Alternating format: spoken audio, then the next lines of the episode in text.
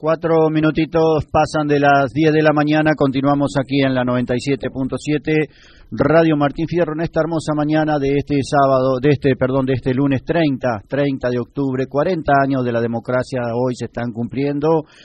Y como hace 40 años atrás, y yo diría con la misma vitalidad, con la misma inteligencia, con el mismo entusiasmo, ¿eh? lo, lo vamos a recibir a quien en ese momento, hace 40 años atrás, se consagraba. La gente elegía como intendente al señor Carlos Rivas, ¿eh? a la vuelta a la democracia. Han pasado 40 años, pero él está como hace 40 años atrás. Carlos, gracias por venir a la radio. No, gracias a vos por acordarte, porque han pasado muchos años y, y nadie se acordaba de los aniversarios de la democracia. Pasaban inadvertidos. Ajá eh, yo digo 20, 25, así, no, no se acordaron. Y este año, desde todos los niveles, nacionales, provinciales y demás, le han dado la importancia que tiene. Claro. Yo diría que esta transmisión, si fuera en televisión, sería en blanco y negro. Claro, exactamente. Sí, Decí que es por radio. Imagínense los colores, la gente, porque sería una transmisión en blanco y negro porque es del año 1983. Claro. Que para, para saber la magnitud de ese 30 de octubre del 83, es muy difícil transmitírselo a la generación que estamos viviendo porque claro. el, el, más joven tiene 40, 45 años, 30, no tiene ni idea. Claro. ¿Por qué estamos hablando de democracia? Hay que retrotraerse claro a los años anteriores que fueron muy graves para el país. Fueron años de, se puede decir, de guerra, de persecución. Claro. La juventud no podía actuar. los que hoy tienen 50 eh, años tenían 10. No, tampoco, ya tendríamos que hablar de 60. 60 claro. Eran perseguidos y desaparecidos y morían. Yo digo que esos años anteriores a la democracia fue una guerra en la que la gente, los habitantes, solo pusieron la sangre de los hijos. Claro. Porque hubo muchos desaparecidos, gente inocente. Yo tengo anécdotas de, de, chicos que no se querían ir a estudiar, le decían al padre, yo no me quiero ir, porque estaban ligados con alguna célula de, de, la guerrilla. Estaban en la libretita de un amigo y ya los perseguían. Claro. Es decir, que para entrar en ambiente veníamos de una guerra, de una guerra de jóvenes contra el ejército, yo digo de jóvenes porque es una generación que, por eso hoy nos faltan dirigentes, se perdieron. Los que no se fueron desaparecieron, los que no los mataron. Claro. Y esa es la importancia de llegar a ese 30 de octubre donde un mensaje de un político creíble llegó a todo el mundo. El mensaje de, de Alfonsín eh, hablando de democracia, sí, sí. fue una obra de arte. Y yo creo que hoy debiéramos pedirle perdón a Alfonsín por la democracia que después construimos. No es la que él nos, nos legó. Él nos legó, legó una democracia con respeto por la Constitución, por la honradez, por el trabajo fecundo, y nosotros a través de los años convertimos esa democracia, algunos en un negocio, otros en un curro, otros en un medio de vida, la mayoría, y, se fue desvirtuando tanto la democracia que hoy cuando le hablas a un joven de democracia te dice, y déjeme de joder con la democracia, ¿qué nos trajo la democracia? Pero no era la democracia del mensaje de Alfonsín, dándonos esperanza, dándonos vida, dándonos el respeto por la Constitución. Una Constitución que fue pisoteada a lo largo de los 40 años en beneficios propios, en ambición de poder, es decir, que se desvirtuó. Y, hoy volver a la democracia eh, del 83 sería resucitar el país.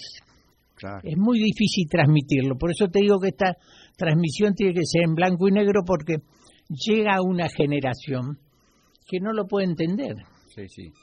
Carlos, hablemos un poco de su de, su actividad eh, política personal. Usted comienza y recién me decía, tú te ames porque han pasado muchos muchos años. Bueno, este me cuesta un poco. No, este, no, pero bueno. Me ves muy viejo. Vos. No, no, por favor. Este eh, concejal como actuando, en, o sea, militando dentro de la Unión Cívica Radical, comenzás así como, como concejal, digamos. Te lo cuento muy sintéticamente y lo cuento en el libro.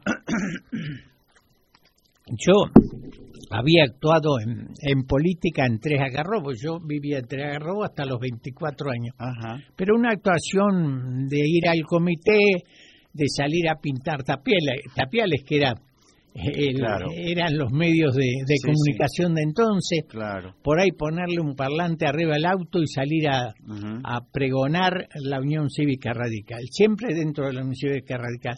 Después cuando me vengo a Carlos Tejedor con el trabajo de la barraca, con mi hermano, eh, la política la olvidé porque lo principal era la, el trabajo y progresar, veníamos prácticamente sin nada. Teníamos sí el edificio que lo había comprado mi padre, que era una vieja curtiembre de un lituano ah, que él había construido a principios del siglo.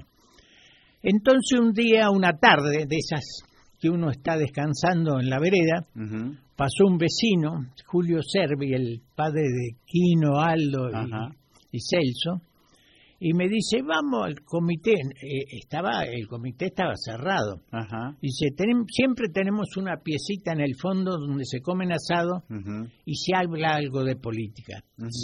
Día cualquiera a la tarde y, y me llevó Julio, me llevó al comité. No sé, creo que lo despedían ese día o le cumplía 50 años de, de afiliado Lego, el padre de Nenucha. Ajá estaban haciendo un homenaje y no sé a quién se le ocurrió, dice, que hable el nuevo, que hable el nuevo.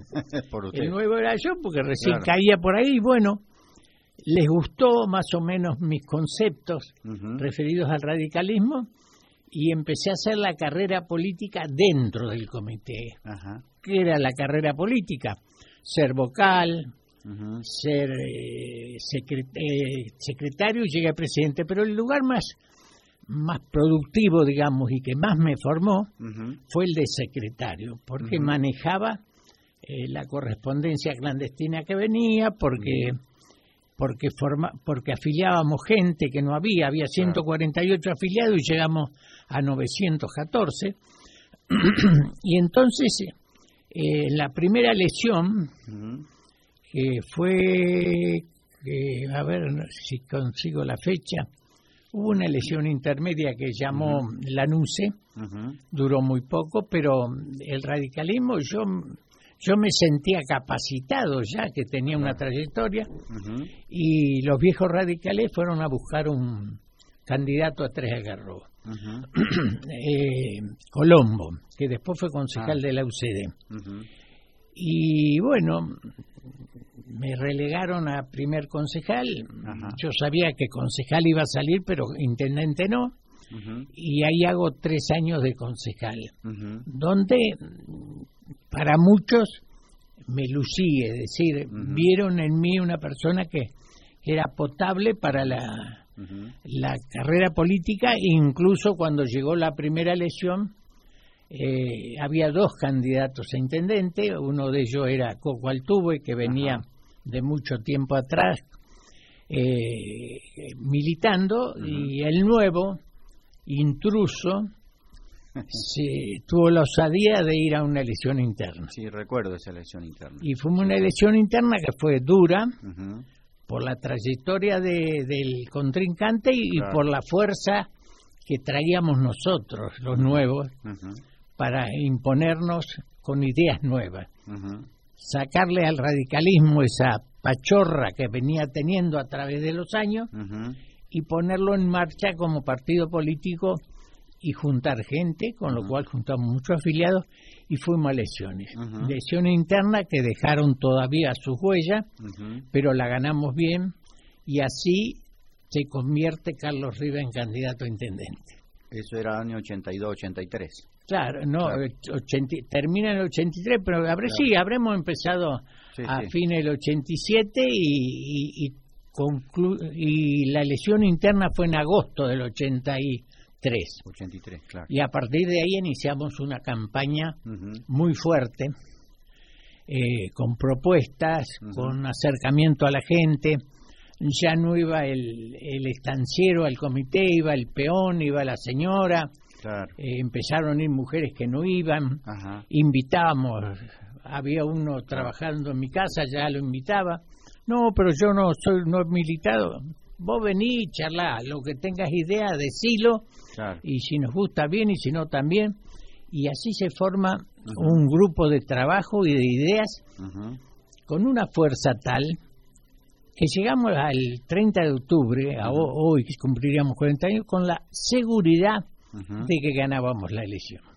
Carlos, y enfrente en el, justicialismo, el peronismo, ¿quién, quién competía con usted? En el justicialismo competía un gran amigo mío, creo que no vive, de Tres Agarrobo, que había sido eh, jefe vial de Barcelona. Eh, truco. truco. Nelson Truco. buen muchacho.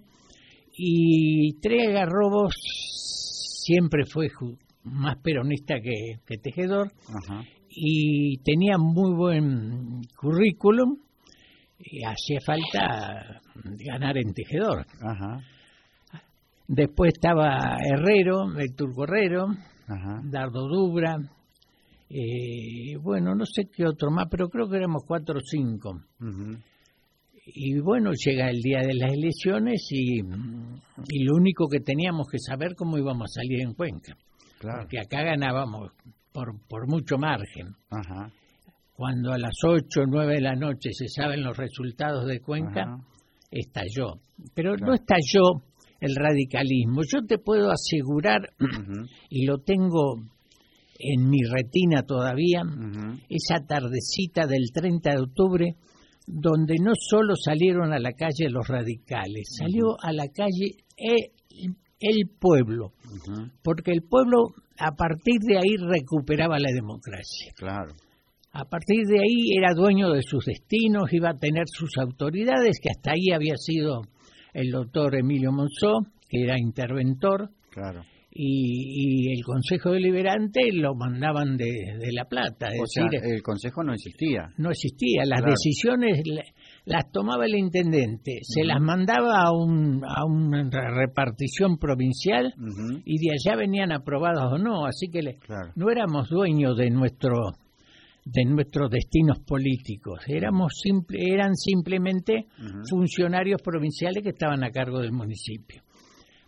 Entonces, yo me voy a tomar el atrevimiento de leerte el, el discurso que dije el día que, asunción, que asumí. ¿Sabes por qué? Porque cuando lo estaba copiando me trajo la, la, memoria de eso, qué vigente que está, hace 40 años, y qué vigencia que tiene, y qué importante sería que hoy e, estas ideas, que no solo eran mías, porque lo mismo puedo decir de Alfonsín, si hoy se llevaran a cabo. Claro. Si hoy esa democracia que creamos en el, en el 83 tuviera vigencia, no digo igual, adaptado a los tiempos nuestros, pero no deformada a los tiempos nuestros. Porque en 40 años sufrió todo tipo de vejámenes, puedo decir esa palabra, vejámenes a la Constitución. Fue violada de, de todas formas, en lo económico, en lo social, en lo político, en lo cultural. Claro. Esa, esa democracia que instauró Alfonsín y que hoy tendríamos que estarle pidiendo perdón, diciéndole, no, esto no es lo que usted nos legó, eh, tenía estas ideas. Por ejemplo, cuando asumo, digo esto fue un 11 de diciembre del 83 porque asumimos la autoridad Alfonsín. Señor presidente del Honorable Consejo Deliberante, señores concejales, cura párrago, señora jueza, autoridades presentes, señoras y señoras. Es difícil organizar las palabras y la mente cuando hay que retener con fuerza los impulsos del corazón. Soy consciente del acto que acabamos de realizar.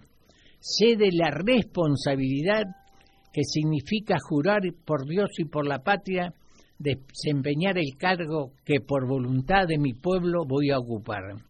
Sé de la responsabilidad que significa asumir la conducción de los destinos de Carlos Tejedor en esta hora de tanta importancia en la vida de nuestro país. Sé de la responsabilidad que hemos asumido con el pueblo, ese pueblo que espera un cambio, ese pueblo que como si despertara de una pesadilla ve asomar en su horizonte una luz de esperanza y así se despierta con una nueva ilusión. Sé de la responsabilidad que significa devolverle la fe a nuestros vecinos y no olvidamos las frases que fueron nuestro lema, devolver la fe, la fe en la capacidad, la fe en el trabajo fecundo, la fe en la moral y la conducta. Y esa será nuestra premisa y ese es nuestro compromiso. Para realizar esta tarea hemos pedido que nos acompañen un grupo de personas que asumen idéntica responsabilidad, personas que tal vez no tengan una trayectoria y experiencia en la función pública.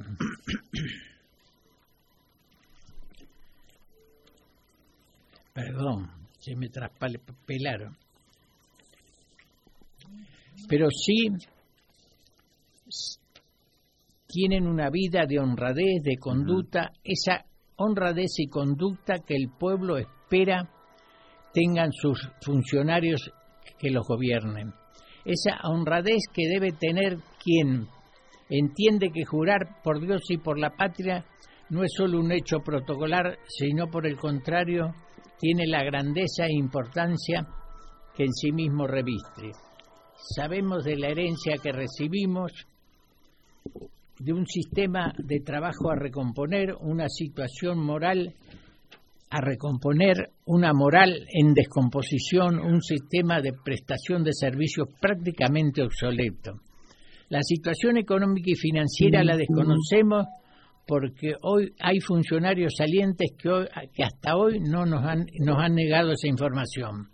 Parecería que hay personas que hasta hoy no han advertido que la democracia se ha instaurado en nuestro país. Pareciera que la soberbia no les permite comprender que ese cambio, este cambio, cambio para que nada siga igual, un cambio para que el pueblo gobierne por medio de sus representantes, por personas que no solo tengan condiciones técnicas, sino también morales. Hay quienes no entienden que el país está cediendo de virtudes elementales, paz, justicia, confianza, trabajo y libertad. Sabemos de las dificultades que, nos esperan, de lo difícil que puede ser la tarea cumplir, pero también sabemos que venimos de un mandato popular, un mandato que nos dio el proceso democrático, porque fue un ejemplo no solo para los argentinos, sino también para toda América Latina. Tenemos el mandato de un pueblo cansado de desencuentro, cansado de imposiciones, cansado de no ser dueño de sus actos. Venimos con un mandato de un pueblo que regresa de una guerra, en la cual solo puso la sangre de sus hijos, y que en memoria de ello no debemos permitir nunca más. No debemos permitir que nos gobiernen por decreto y no debemos permitir que usurpen la voluntad ciudadana. Venimos también con el mandato de nuestros abuelos inmigrantes, que con su recuerdo nos imponen la obligación de que tanto nos de, tanto que nos dejaron y mucho que hicieron con la fuerza de la ilusión por esta tierra que quisieron como suya y que nosotros, sus nietos, no supimos defender cuando intereses extraños nos llevaron al borde de perder nuestra propia identidad. Bueno, y, sigue, es más o menos lo que hoy pretendería un ciudadano común que sucediera en nuestro, no solo en nuestro gobierno local, en todos los gobiernos del país. Por eso yo digo de pedirle perdón a Alfonsín porque no fueron interpretadas sus palabras. Lo de Alfonsín no fue solo un gobierno en lo en lo económico, sino fue una transformación social tan importante y tan necesaria para el país que de haberse cumplido no todo, un 60% de lo que pretendía, hoy tendríamos un país ejemplo en el mundo. Eso es lo que queremos rescatar. Y a la gente que nos escuche que no entiende nada de lo que estamos hablando, porque, porque son de otra generación, esto que yo les transmitía al asumir era una responsabilidad que la gente asumía no por dinero. Yo formé un equipo, yo digo un equipo, hablando de, las personas que trabajan hoy en el Estado, lo nuestro fue un grupito de gente que se hizo cargo de las tareas municipales y de las, y de las tareas de gobierno. Lo más que llegamos en aquel entonces a tener como empleados eran 300, 350 personas cuando contratábamos gente para hacer obras, porque tampoco licitábamos las obras. Las obras las, las hacíamos nosotros con la gente que, estaba desocupada, como si dijéramos hoy los desocupados estuvieran haciendo obras en tejedor. Si queríamos hacer un plan de vivienda, que hay un montón que fueron hechas por nosotros, suscribíamos la gente que le interesaba una vivienda y tenía que ir a trabajar. Claro, Iba él o la mujer o los hijos o los dos y cumplían horas en la obra, obra dirigida por un arquitecto municipal y por un capataz municipal. Pero la casa la hacía el futuro dueño de la casa. no la hacía, eh, no la gente y se la regalaban, que después ni la quieren. Mm. Y si se ha habido casos que la han vendido, otras que la han... bueno, en aquel entonces las obras eran así. No existía... Eh, por autoconstrucción se llamaba. Autoconstrucción. No existía una infraestructura de pueblo eh, con las, los elementos necesarios. Existía el aljibe para tomar agua. Claro, claro. Existía la garrafa para tener gas. Claro luces acá en este barrio norte y, en el otro barrio había luces pero apenas el barrio norte no tenía luces y no tenía asfalto el día de la elección hoy a la mañana me acordaba fue un día lluvioso. Ah, no se podía entrar al barrio norte se patinaba no había una sola calle de asfalto. Y en las esquinas había una bombita de 200 eso me acuerdo sí sí sí. Solo esa luz. después llegó la luz, después llegó el gas, después llegó el agua corriente. Todo se hizo con gente de Carlos Tejedor. Sí contratábamos un, un, ingeniero en el caso del gas, que vino un chico de Mar del Plata, Romero, y que con palas se hicieron las zanjas. Claro. Vos fijate, hay una retro chiquita que viene haciendo, pero tampoco se podían hacer porque eh, hay que incluir en este contexto una lluvia en los primeros cinco años de 5.000 milímetros. Claro, inundaciones. Inundaciones. Entonces, para hacer una cuadra de asfalto, se hacía una zanja de una cuadra y con bombas se vaciaba esa zanja. Claro.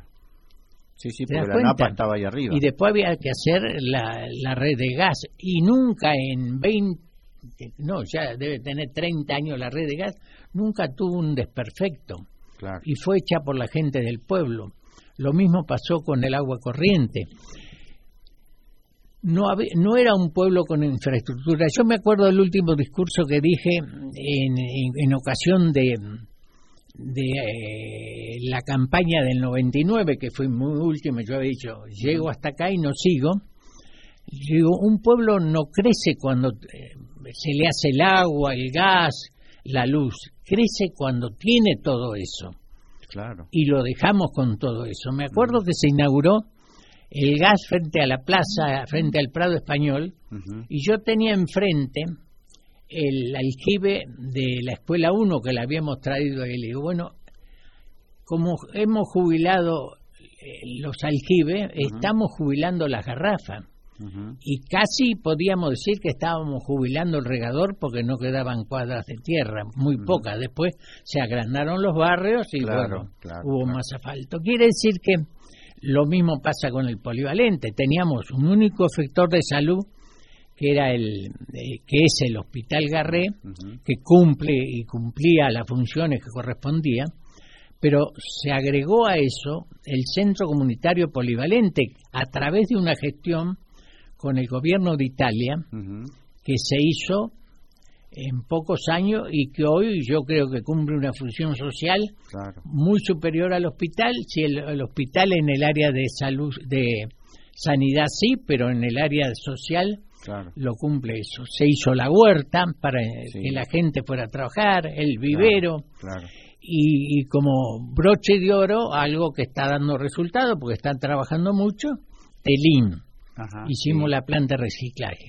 Y vos tendrías que estarme preguntando con qué fondos.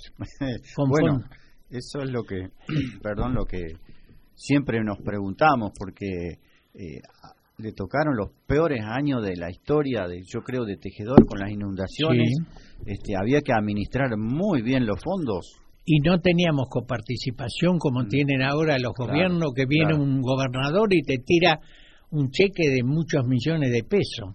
a lo sumo, cuando vino Armendari, que vino muchas veces, era el gobernador, le pedimos un, cheque para hacer la torre de la radio municipal, ah, porque por el agua no se podía eh, dar clase en las escuelas, y lo conseguimos. Pero después de recibir eh, fondos extra, nada. Pero claro, teníamos el pueblo casi desocupado, porque la gente del campo no podía trabajar. Y esa gente no le dimos subsidio, decir, bueno, vengan, tomen subsidio que no pueden trabajar. Le dimos trabajo.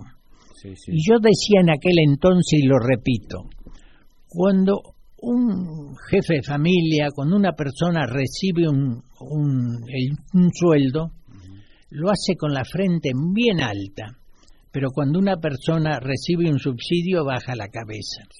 No dimos un subsidio, no había gente subsidiada, había gente trabajando. A lo mejor los sueldos eran bajos, no dudo, porque fondos no había mucho, pero había dignidad. Claro. Eso no debía haberse perdido nunca, aunque sea con un pequeño subsidio habría que estarle dando trabajo, creando trabajo. Creando, sí. Claro, nosotros lo fuimos creando a medida de las necesidades que tenía Tejedor.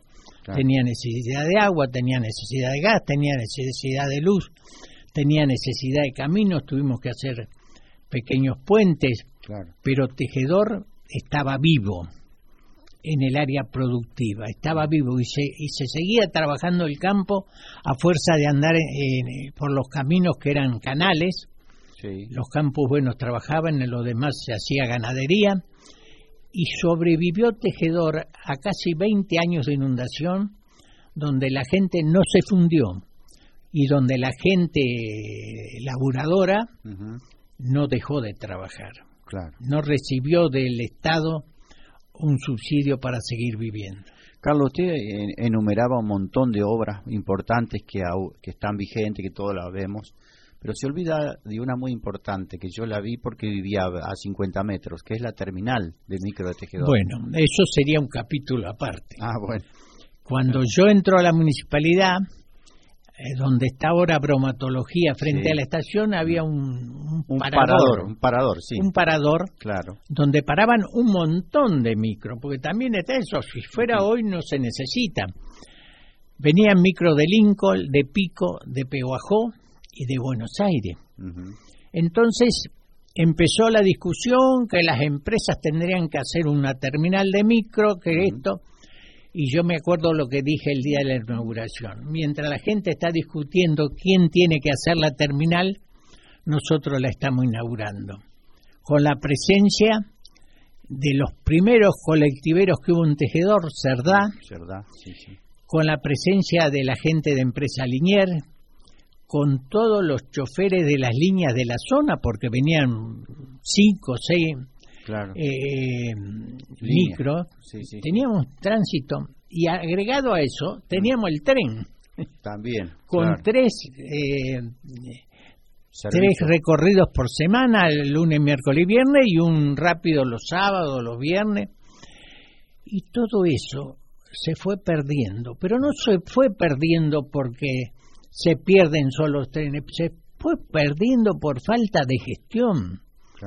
Recordarás, Roberto, que en el año 2001 un intendente loco se le dio por traer el tren, recolectó a todos los desocupados que había de la vía, lo que en aquel entonces se le decía catangos. Claro.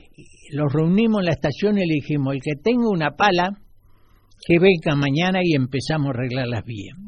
Nos hacían falta zorras, abrimos los galpones de, Timote Chico, ahí había llaves para desatornillar los durmientes y nos pusimos en una tarea loca de decir que íbamos a traer el tren.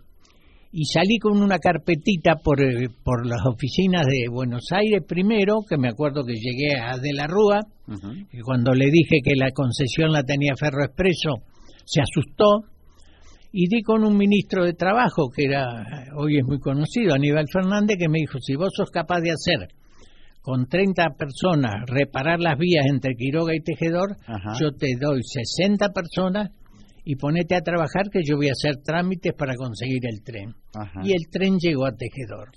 Quiere decir con esto, no, no, no los méritos míos, que cuando se pone un objetivo, la voluntad necesaria de un funcionario, porque no, no, no porque fuera Carlos Rivas, sino porque tenía la voluntad y tenía la chapa de intendente y tocando los timbres que hay que tocar hoy, hoy, 2023, eh, me animo a salir con una tarjeta de intendente y traer los micros a Carlos Tejedor. Y por qué no los trenes que están en condiciones las vías. Yo estoy escribiendo algo que se va a llamar Hay vías, hay esperanza. En ningún lugar como en la provincia de Buenos Aires es tan fácil traer los trenes. Lo más importante son los terrenos, están los terrenos abiertos. Le siguen los terreplenes, están los terreplenes, hay que nivelarlo. Las vías están, están rotas y hoy con los elementos que hay, eh, extender vías es más fácil que hacer una ruta. Quiere decir que lo que hace falta para concluir este concepto es voluntad política. No gestión a nivel, que es bueno también la gestión que se está haciendo, de haciendo casas, de haciendo obras, pero la gestión del intendente debe estar en las oficinas de Buenos Aires y La Plata, me acuerdo cuánto tiempo estuve sentado en, en las oficinas de Camusi, porque no había gas acá. Claro. Y se me había puesto, porque lo había leído, de que había gas transportado en otras partes, no en Argentina, eh, sobre todo en Canadá. Y me puse y los convencí que podíamos transportar el gas de Peguajó hasta acá, hasta que se hiciera el gas, hasta que se hiciera el gasoducto. Y han pasado muchos años ya y, no está el gasoducto. Claro y, la gente que le estoy hablando posiblemente le esté hablando a a, la nada porque no se imagina que un intendente se siente en una oficina y no se levante por varios días vaya y vuelva vaya y vuelva diciéndole que quiere traer el gas a tejedor donde no hay gas. Claro. ¿Y qué le propongo? Le propongo el terreno donde hacer la planta y le propongo hacer la red de gas. La red de gas la hizo la municipalidad de Carlos Tejedor, con fondos propios y dirección de un ingeniero que contratamos. Y el personal que trabajó, trabajó a pala todas las calles y todo Tejedor prácticamente tiene gas, pues después no agregaron más. Pero fue una gestión, no fue una obra de la municipalidad, fue una gestión de un intendente que se le ocurrió que podía ser. Lo mismo hoy tiene que ser los micros. Hasta Peguajó llega todo tipo de ómnibus, los mejores y los peores. ¿Por qué no llega uno a Tejedor? Claro. ¿Para qué tenemos la terminal?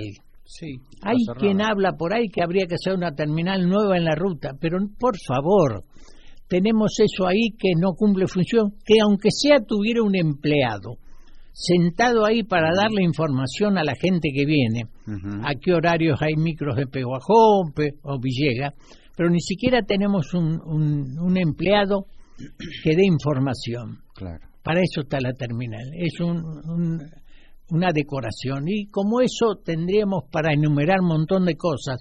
Así que Roberto, vos que vas a ser concejal, te tiro ideas, pero Totalmente hay, vos podés decir y tenés todo el derecho. El concejal no puede. Sí, el concejal puede patalear. Claro. El concejal puede llevar ideas, y no solo llevarlas y que queden archivadas en un cajón del Ejecutivo. Puede pelearlas en la calle, puede metérselas en la cabeza a la gente y concientizar al pueblo de las cosas que necesitamos. Y son muchas las cosas que necesitamos. Hay una gestión acá muy, pero absurda. Cruzar la vía acá en Nécol para acercar el asfalto de Pasteur eso es agarrar una moto niveladora y coraje y cortar la vía vieja que no pasa hace 30 años los trenes y acortar eh, 10 o 15 kilómetros de acá a Pasteur. No se hace. No sé si es decisión política, si es miedo, si es eh, falta de, de, visión.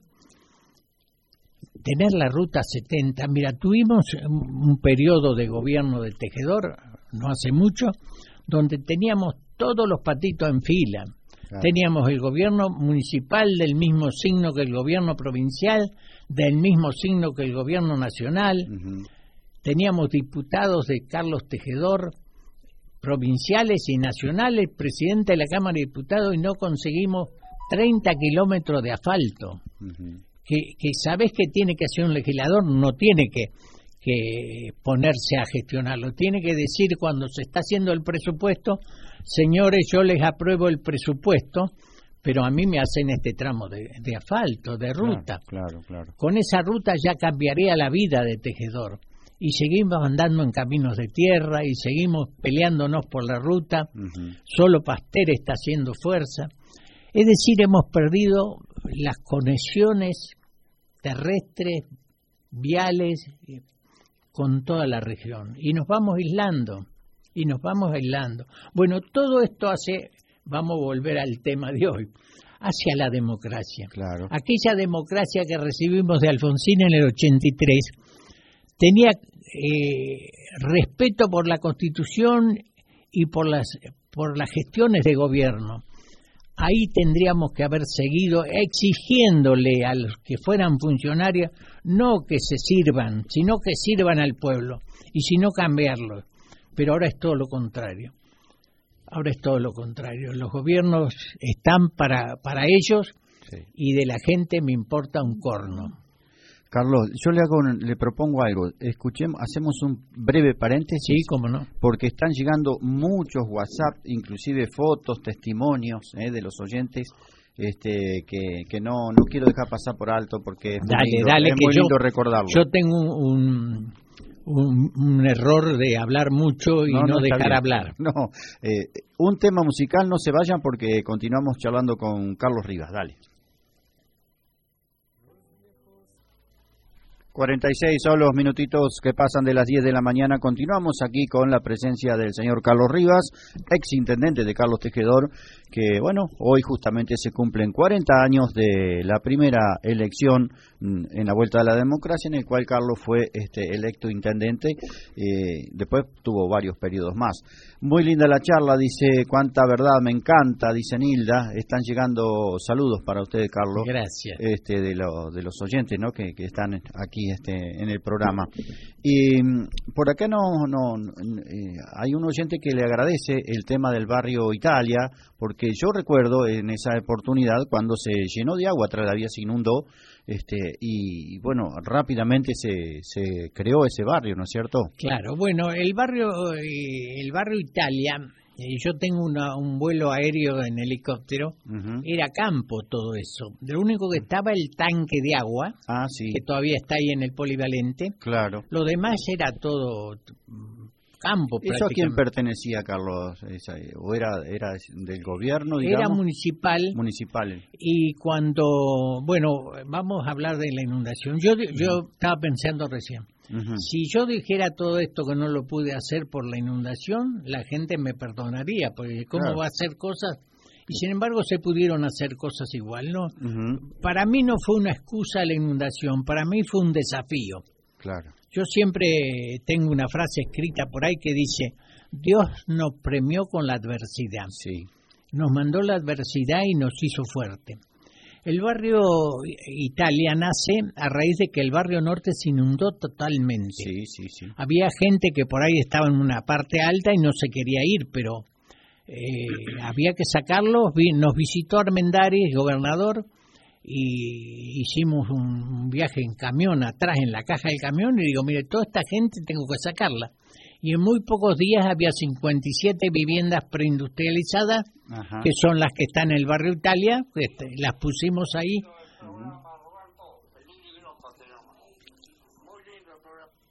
Bueno, Sí, sí, no, porque están, disculpe, están llegando WhatsApp, gente que, que, Y bueno, me imagino. que audios, enseguida lo estamos leyendo. entonces eh, le digo, tengo que sacar toda esta gente. Y empezamos. Y el, el único estudio socio- socioeconómico que hacíamos de la gente era la altura del agua hasta donde le llegaba. Es decir, si te llegaba a la ventana ya eras Claro. postulante de las nuevas casas. Si, si tenías agua en el piso pero todavía podías andar adentro, te dejábamos. Claro. Y así fuimos llevando a todos. Los Ajá. que quisieron ir, que se fueron la mayoría.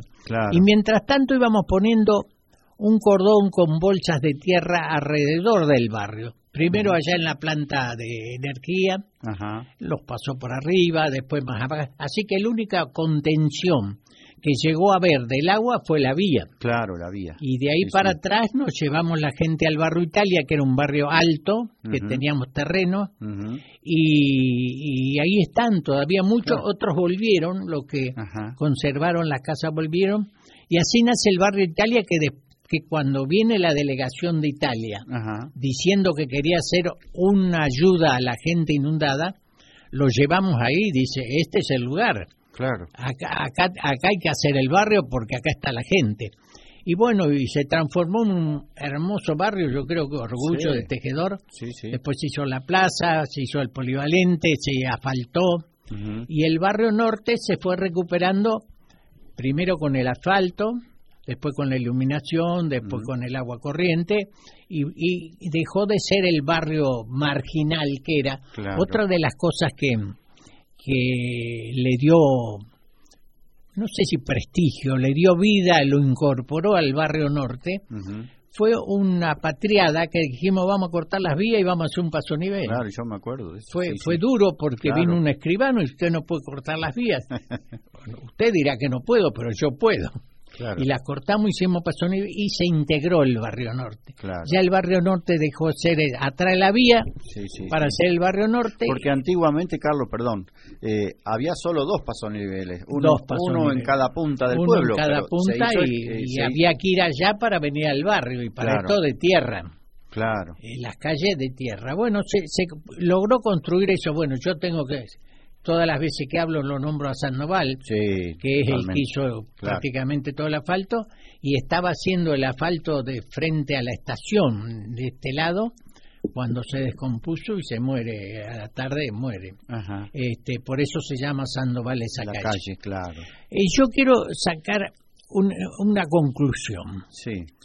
Eh, yo estuve, yo viví 40 años de democracia, Ujú. 20 de adentro de la cancha Claro. Y 20 de la tribuna. Y así fue, fui viendo cómo se iba deteriorando o enfermando la democracia. Yo digo que se enfermó la democracia. Aquella que nació pura y sana, con buenas intenciones y con gente con ganas de hacer cosas por su pueblo, se fue transformando en un medio de vida para mucha gente. Claro. Una municipalidad que no precisaba más de 300 eh, empleados y que tenía una secretaria, se transformó en, un, en una municipalidad que tiene más de mil personas, que tiene oficinas por todas partes, que tiene jefes por todas partes y ese jefe tiene otra secretaria para él. ¿Qué necesidad? Nace el polivalente para cumplir una función social y transforman un montón de oficinas, de, de- de salas del polivalente en oficinas públicas. Ese fue otro error. Eh, la oficina, eh, la municipalidad tiene que caber dentro de la municipalidad. dentro del edificio. Ahí tiene que funcionar todo, digamos. Ahí tiene que estar todo, no porque estén apretados, es porque tiene que haber menos. No hay que comprar más sillas, hay que vender sillas y con menos gente. Yo el otro día hice un trámite por una planta, recorrí tres oficinas con el papelito para que me lo fueran firmando. y, el sistema mío de, de gestión, de esa gestión de la planta, era llamarlo a Calandria, que era el capataz, y dice, Calandria, entonces saca esta planta. Averiguar si pasa un caño de gas o un caño de luz y saca la voz. Hoy lo tiene que hacer el frentista. Bueno, todo eso agrandó. Esos 40 años que yo viví de democracia, los 20 adentro de la cancha, vi como cuáles eran los inconvenientes. La burocracia que no te deja hacer, los empleados que a algunos les gusta trabajar, a otros no, los empresarios que te tientan, te tientan para que vos te prendas. La obra pública por administración es un medio de vida también. La Constitución dice que se necesita tres oferentes. Cuando vos haces una licitación, y, le decís a, los oferentes que necesitas tres, te dice, tenemos tres empresas que se van a presentar, del mismo dueño. Claro, del mismo. Y ya ganó. Claro. Cuando haces la obra por administración, sos vos el que administras los materiales. Nosotros teníamos camiones que traían la piedra, la arena de Olavarría. Creo que no se está trayendo para, para las obras. Y después hacíamos las obras. Y el asfalto se hacía con un trompito bueno, esto ya era una exageración, pero hoy sería mucho más fácil eh, dirigir un municipio con 300 empleados que con, que con 1000. Y después cuando me fui a la tribuna a mirar el, el, partido de la democracia, no, no distingo los jugadores porque habían cambiado de camiseta la mayoría. ¿Cómo? ¿Este jugaba para este equipo? Este jugaba para este equipo y ahora este otro juega para el mismo. ¿Cómo es que este era contrario mío? Tenía la camiseta en contra, ahora está jugando a favor. Que no estaba jugando a favor en realidad, estaba jugando en contra, pero metido dentro de las filas nuestras. Eh, se fueron cambiando los personajes. Entonces yo miré la democracia desde la tribuna diciendo, esta no es la democracia que nos dejó Alfonsín, esta no es la democracia que pregonamos en el 83, esto es un medio de vida, esto es una forma de vivir del Estado. Y entonces el Estado se fue agrandando tanto, tanto, que hoy no, primero no cabe en las oficinas públicas y segundo, no hay presupuesto que aguante mantener el 80% de la población viviendo del Estado. Ese 80% tenía que haber por lo menos un 50% viviendo de, sus tareas propias y de la producción. Pero ¿qué pasa? Al productor le sacaron la mitad de la producción o más. Ah. Entonces ese productor no crece. Ese productor se queda ahí nomás porque eh, le están sacando para mantener otras actividades, oficinas o llamarle acomodados, le están sacando más de la mitad, hablando de algo que conocemos. Claro. Pero lo mismo le pasa al fabricante, lo mismo le pasa a, todo tipo de actividad. El Estado le come más del 50% y ese Estado es ineficiente. Ese Estado no sirve. Claro. Debía estar trabajando para, para sí yo tengo un ejemplo hablando con una persona que, estuvo en Uruguay y estuvo haciendo unas experiencias en, la parte de agricultura y ganadería y tenía un campo. En Uruguay, el productor paga sus impuestos con obras en el campo. Vos querés hacer una guada, juntás la boleta, vas a la, recaudación y pagás con lo que vos gastaste tenés que poner un bebedero, esa plata te sirve para pagar impuestos. Tenés que hacer alambrado, entonces el campo crece. Claro. No, vos, aparte de hacer el bebedero o, el alambrado, tenés que pagar impuestos sobre ese alambrado que hiciste. No recibís una retribución. Entonces no creces, no. no crecen las empresas. ¿Y qué pasa si las empresas no crecen? ¿A dónde va a parar la gente? Al Estado. Claro un Estado también, eh, eh, ¿cómo te puedo decir?, desfigurado, porque yo conozco mucha gente, muy buena gente y trabajadora, que tiene planes, porque los merece, porque tiene muchos hijos, porque ha tenido alguna enfermedad, pero no le permiten trabajar. No. Debiera ser al revés, debieran obligarlo a trabajar. Si vos tenés un plan por un año, pero en el año ah, conseguiste un trabajo, entra a trabajar y después eh, eh, se, te saca el plan. Pero acá no se lo va a sacar nunca el plan porque le obligan a tener plan y no trabajar. Y hay, hay un montón de, de enfermedades de la, llamámosle democracia, yo digo de la administración pública, que habría que corregir. ¿Y cómo los corregimos? ¿Y quién los corregimos?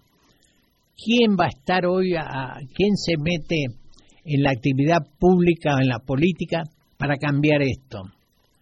Necesitamos otra generación. Los chicos jóvenes ahora tenían una ilusión con un candidato que no se sabía si era para bien o para mal. Se han desilusionado porque se dan cuenta que es todo lo mismo entonces es muy difícil eh, recrear el 83. Claro. Muy difícil. Y yo mm, comprendo a la gente que no me entienda a mí.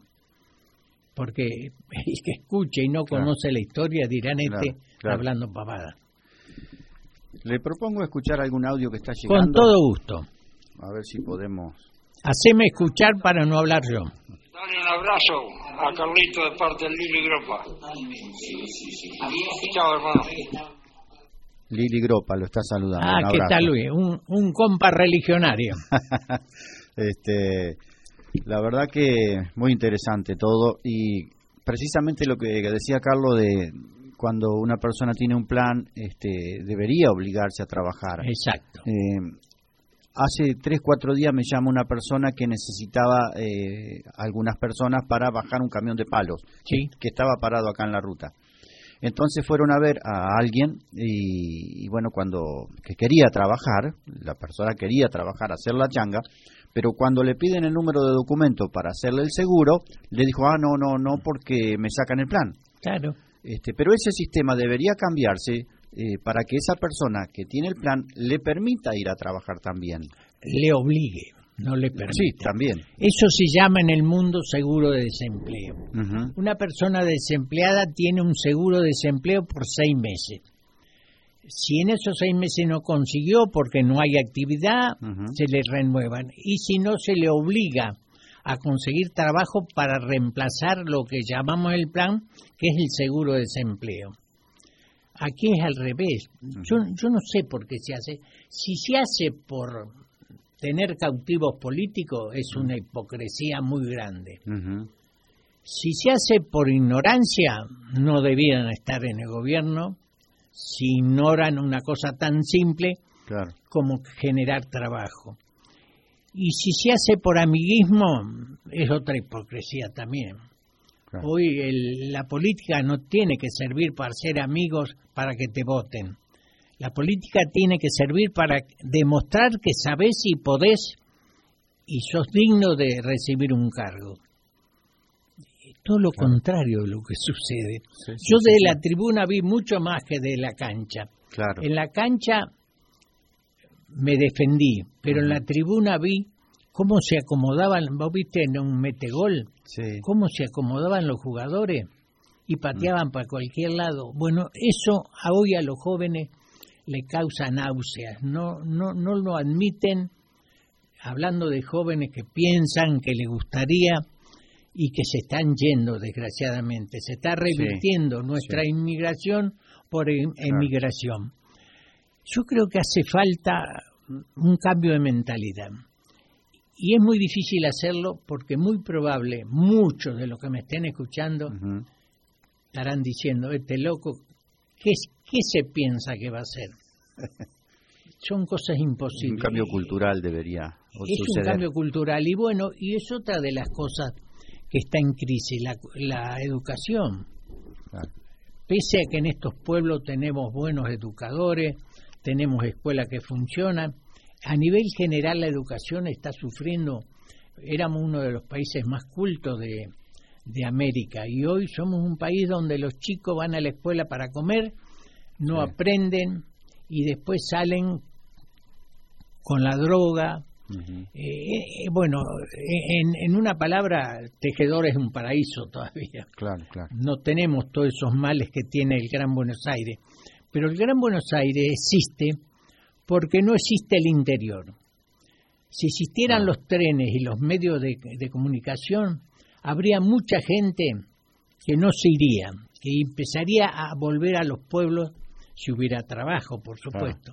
Pero desgraciadamente nadie piensa en un futuro, aunque sea lejano, un futuro que nos vuelva a ser eh, lo que éramos esta región.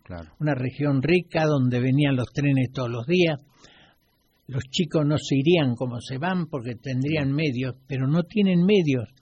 Yo estoy desilusionado, pero por otro lado tengo la esperanza de que alguien levante la posta de, la verdad y, recree las, el discurso primero de Alfonsín. Después Alfonsín le cavaron la fosa a los mismos de él y, terminó mal, pero se lo va reconociendo. Carlos, nos quedó, me quedó en el tintero eh, mm, que, me gustaría que reflexione un poquito, que nos comente el tema de la terminal de micros de tejedor, que fue una obra que, que, celebramos, eh, la verdad. Que la hicimos con fondos propios. ¿eh? Claro, también. Eso... ¿Por qué no funciona?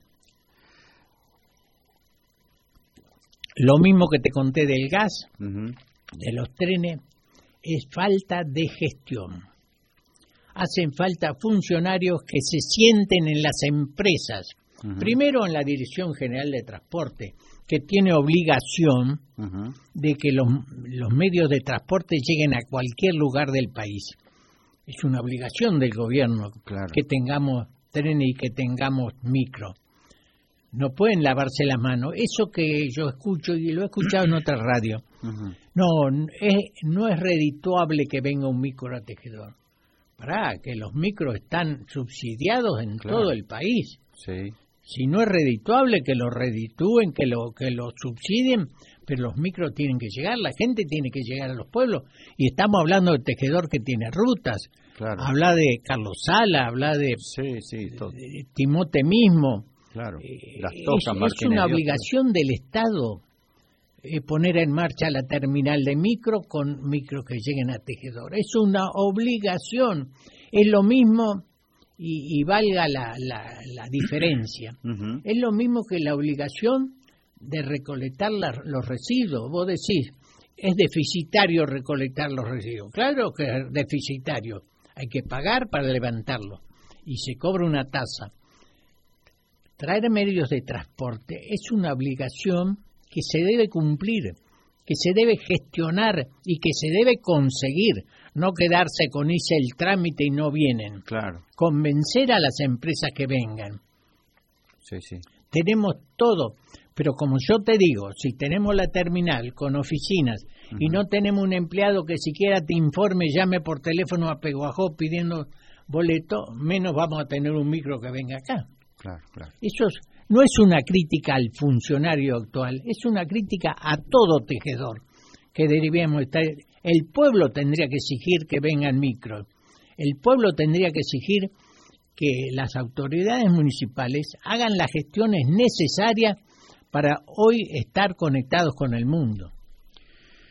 Un saludo a Carlos, eso es un radical de la UCR, no como ahora, dice un mensaje, eso es radicalismo y del bueno. Salud, Carlos Rivas, eh, dice un oyente, Gastón en este caso. Tenemos audios también. Se tenía que decir y se dijo, gran verdad lo que dijo, que usan la política para un modo de vida. Qué bien. sí, un medio de vida que debiera evitarse, ¿no? Hoy, hoy, bueno, acá tenemos un futuro concejal, eh, puro por cruza, no, no está contaminado. Antes que se contamine, que se ponga en la cabeza eh, y vos me podés eh, dar una respuesta muy fácil y si no puedo, no, tenés que poder.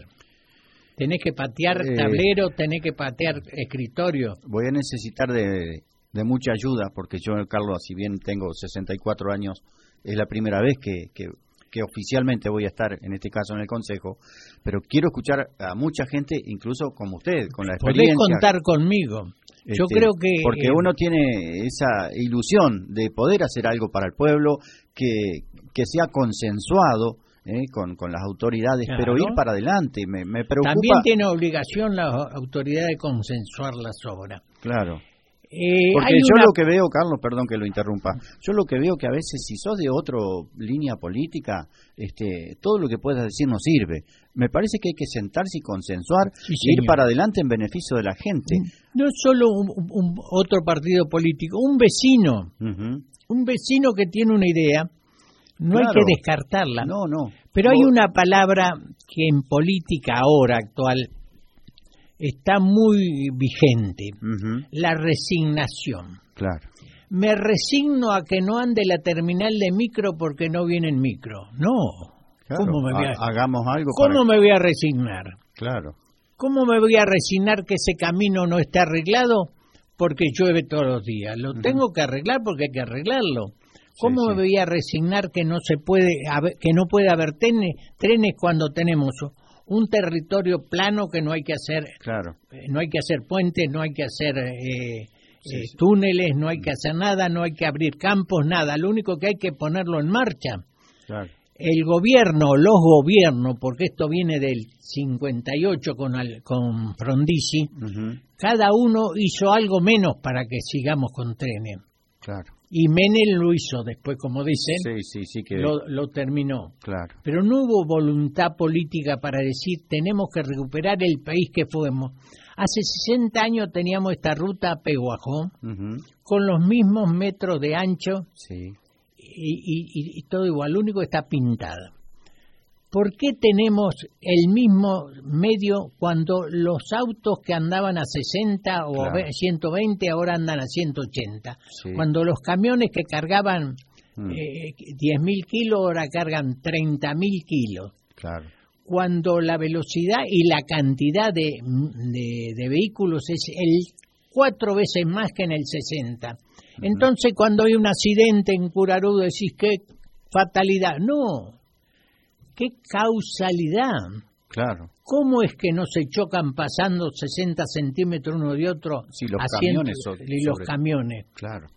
Es causa de, de lo que no tenemos. Bueno, tenemos la, perdón, tenemos el tema de la ruta 5 que todo, todos los días, en vez de, de hacerse obras para que no ocurra, sabe lo que hay, lo que hay es eh, puestos de sanitarios porque sabe, se sabe que, que cada 10 kilómetros hay un accidente. Hay pero hay un accidente por causa de el 80% de las cargas y de los pasajeros en el año 60 iba por tren.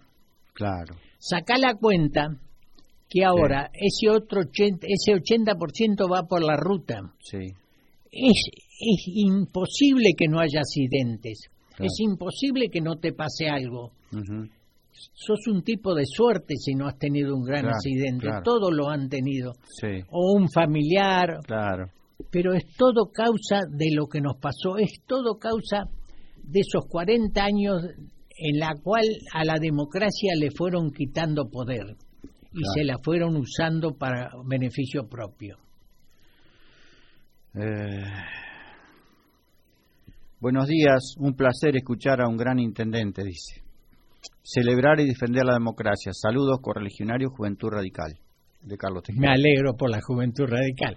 Ojalá, eh, eh, no sé, estas palabras sirvan para que nos despertemos, no como, como alianza ni como componenda política, como unión cívica radical. Que, que le- levantemos las banderas que, que son las nuestras, porque tampoco esas mezclas de, de alianzas que uno piensa de una forma y otro piensa en otra, terminan como está terminando esta que. No, no saben qué son. Hola, ese señor era el mejor intendente de Tejedor. Como él no habrá otro. Gracias, dice. Puede haber, puede haber, y, y yo lo único que le puse, experiencia no tenía. Lo único que le puse voluntad. Y lo que repito, porque me gusta repetirlo, no se resignen. Claro. Se puede. Claro, claro. Todo se puede. Eh, bueno, siguen llegando saludos para usted, Carlos. Muy buen intendente. Muchas gracias por lo que hizo eh, en Carlos Tejedor. ¿eh? Eh, Juan Carlos firma el mensaje. Bueno, hay tantos Carlos. Sí, sí, sí, obviamente. tantos Bueno, Carlos. acá Yo- tenemos el. Lo único que me gustaría, tengo muchos años, ¿no? Eh, ver una esperanza, una luz de que esto cambie. Pero tiene que cambiar la gente, tiene que cambiar la mentalidad y, la, y por desgracia hay malos ejemplos y esos malos ejemplos cunden y se... Yo antiguamente cuando me, cuando yo me, me- era muy chico, ¿eh? Me gustaba la política. Y mi viejo siempre me decía, no, no te metas, viste, ahora también le dice, Sí, sí. no te metas en política porque te fundís. La palabra que usaba es te fundís porque Claro, claro. No, no, no, no, va- te va a ir mal.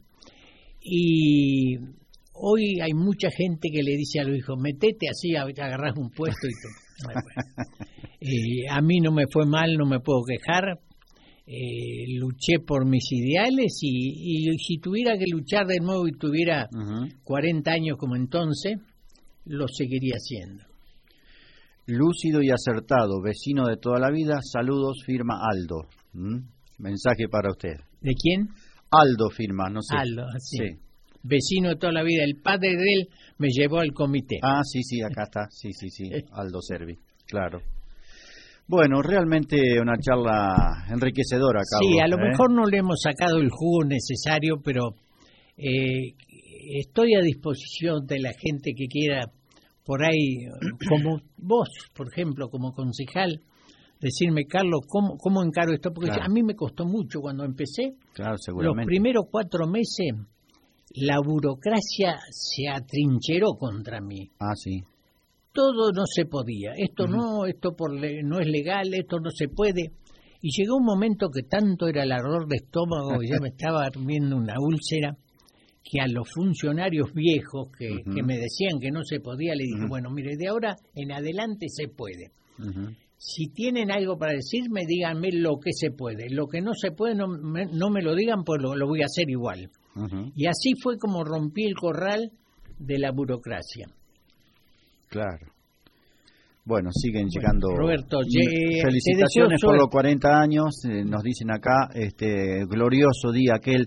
Y también nos preguntaban hace un rato que cuente, eh, yo tengo la información, creo que fue así, pero seguramente usted lo puede contar mejor. Una vez tuvo Alfonsín acá en el comité, que llegó, Sí, que llegó una noche. foto.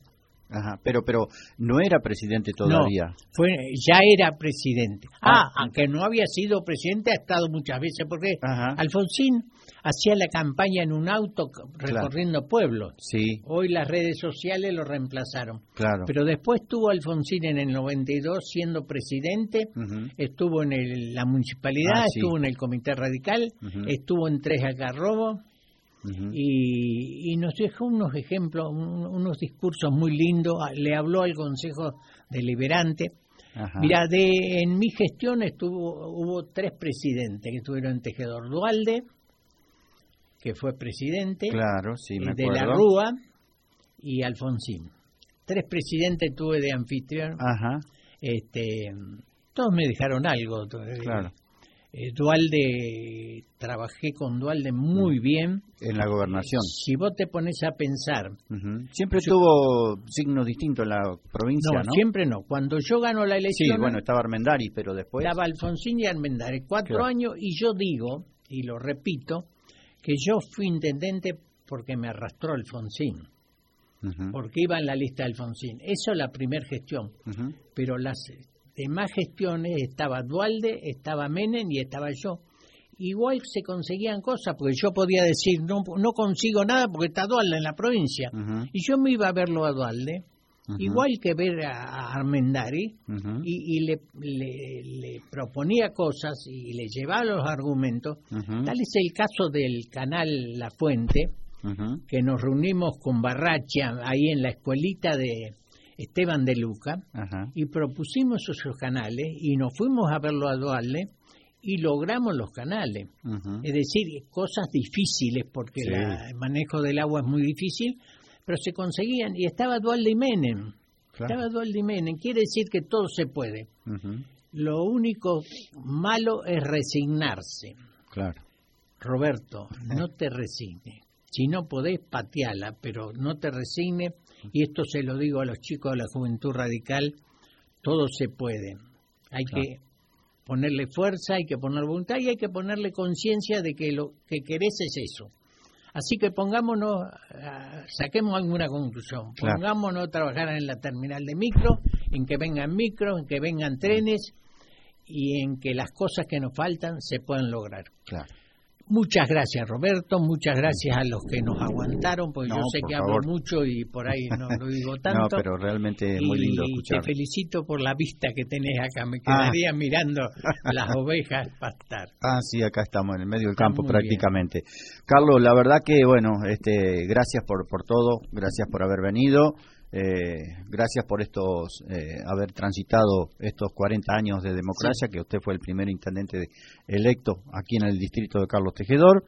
Este, y bueno, acá estamos con los micrófonos abiertos para cuando... ¿Cómo no? Y cuando vos quieras alguna pregunta así específica, no tengas problema en hacérmela, que estoy a disposición y, me siento bien siendo útil. Me siento bien siendo útil. Hoy estoy trabajando en un libro que se va a llamar Hay vías, hay esperanzas. Este, a ver si podemos despertar la conciencia de trenes. Hay mucha gente que sueña con los trenes. Sí, sí, sí, sí. Sueña con los trenes. Una de las cosas más anheladas, me parece, por la población sería que vuelva el tren. Yo creo que si hoy un gobierno se propone o, tiene credibilidad para conseguir créditos externos, nosotros tendríamos que tener una red ferroviaria de 37 mil kilómetros como tuvimos hace 60 años y ahora tenemos 7 mil kilómetros. Claro, sí, sí. Mirá si se nos vinimos abajo. Un abrazo a todo el mundo, muchas gracias y perdonen si los cansé un poco. No, está bien. Gracias, Carlos. Eh, Carlos Riva con nosotros. Enseguida volvemos. 20 minutos pasan de las 11 de la mañana. Dale.